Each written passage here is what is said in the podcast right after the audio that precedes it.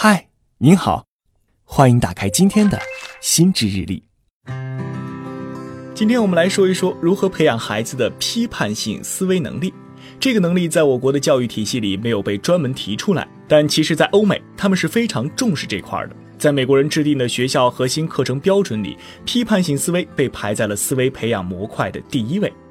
有的人对批判性思维有误解，以为这种高级能力的训练是要到大学阶段才开始。而实际上，培养这种思维能力越早下手越好。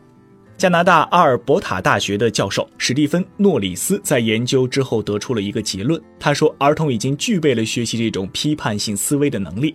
如果家长和老师能够正确进行引导，孩子将会受益极多。那么，我们该如何从娃娃抓起培养这种批判性思维呢？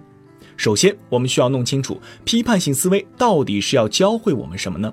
我们先来稍微探讨一下这个概念的定义。第一个给批判性思维下定义的是大名鼎鼎的美国哲学家约翰·杜威。这个人是胡适的老师，他在一九一零年出了一本书，叫《我们如何思考》。这本书里的观点是，批判性思维培养的是一种独立思考的能力，它能够教会人们准确区分观点和事实，然后做出正确的判断。请注意，这个定义里包含了三个关键词：事实、观点和判断。从这三个关键词出发，我们来学两种很好用的训练方法，来培养孩子的批判性思维能力。第一种游戏叫故事拆分法，主要是教会孩子在事实和观点之间做出基本判断。你可以先给孩子讲一个故事，讲完之后将故事拆成一个个短句子，然后问孩子这句话究竟是事实还是观点。孩子一开始可能很难判断出来，需要我们提供一些线索。比如，对于观点性的句子，我们可以用一些形容词来提示孩子判断，比如好的、坏的之类的。另外，一些比较级词语，比如最好的、最棒的，也都是很好的线索。一起来听一下这句话：蛋糕是好吃的。这句话是观点还是事实呢？答案当然是观点，因为句子里有个形容词线索“好吃的”。当然了，你还可以在句子前面加上“我觉得”“我认为”这种词来降低游戏的难度。你可以说：“我觉得蛋糕是好吃的。”那么孩子听到前面加了个主语，就能更快地判断出这句话是你的观点了。对于那些事实性的陈述呢，家长们可以引导孩子寻找证据来证明它。我们都知道，观点在大家认知水平差不多的情况下，只要符合逻辑，是不分对错的。但事实不一样。是可以被验证真伪的，所以你可以这样问：小猪叫麦兜这件事是事实吗？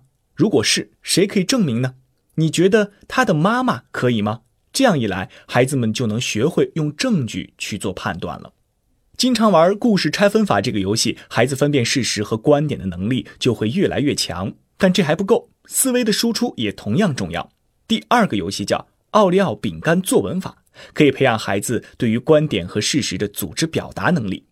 奥利奥饼干这个名字听起来很美味吧？但它其实和我们吃的奥利奥饼干没啥关系。我们说的奥利奥 O R E O 实际上是四个英文单词首字母的组合。哪四个英文单词呢？Opinion 观点，Reasons 理由，Examples 例子和 Opinion 观点。表达观点、写理由、举例子，再到总结观点，这个结构听起来有点像我们写的议论八股文，对吗？没错，奥利奥饼干就是一个简化版的议论文结构。具体要怎么操作呢？家长们可以先准备一张纸，在纸上按照奥利奥的框架画出四个格子，然后在纸的最上方写一个有意思的作文题，比如小朋友应不应该有暑假作业？剩下的填充格子的活就交给孩子吧。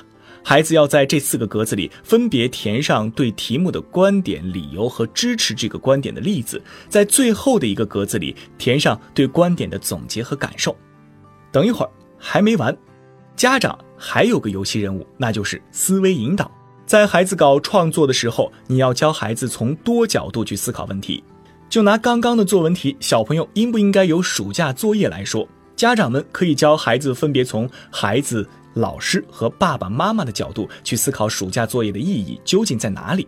这样一来，孩子就不会局限在我的思维模式里，而是开始学会考虑更多相关的人和事。好了，以上就是今天的心知日历想要和您分享的内容。试试故事拆分法和奥利奥饼干作文法，让孩子更会思考吧。我是玉林，欢迎在评论区留言。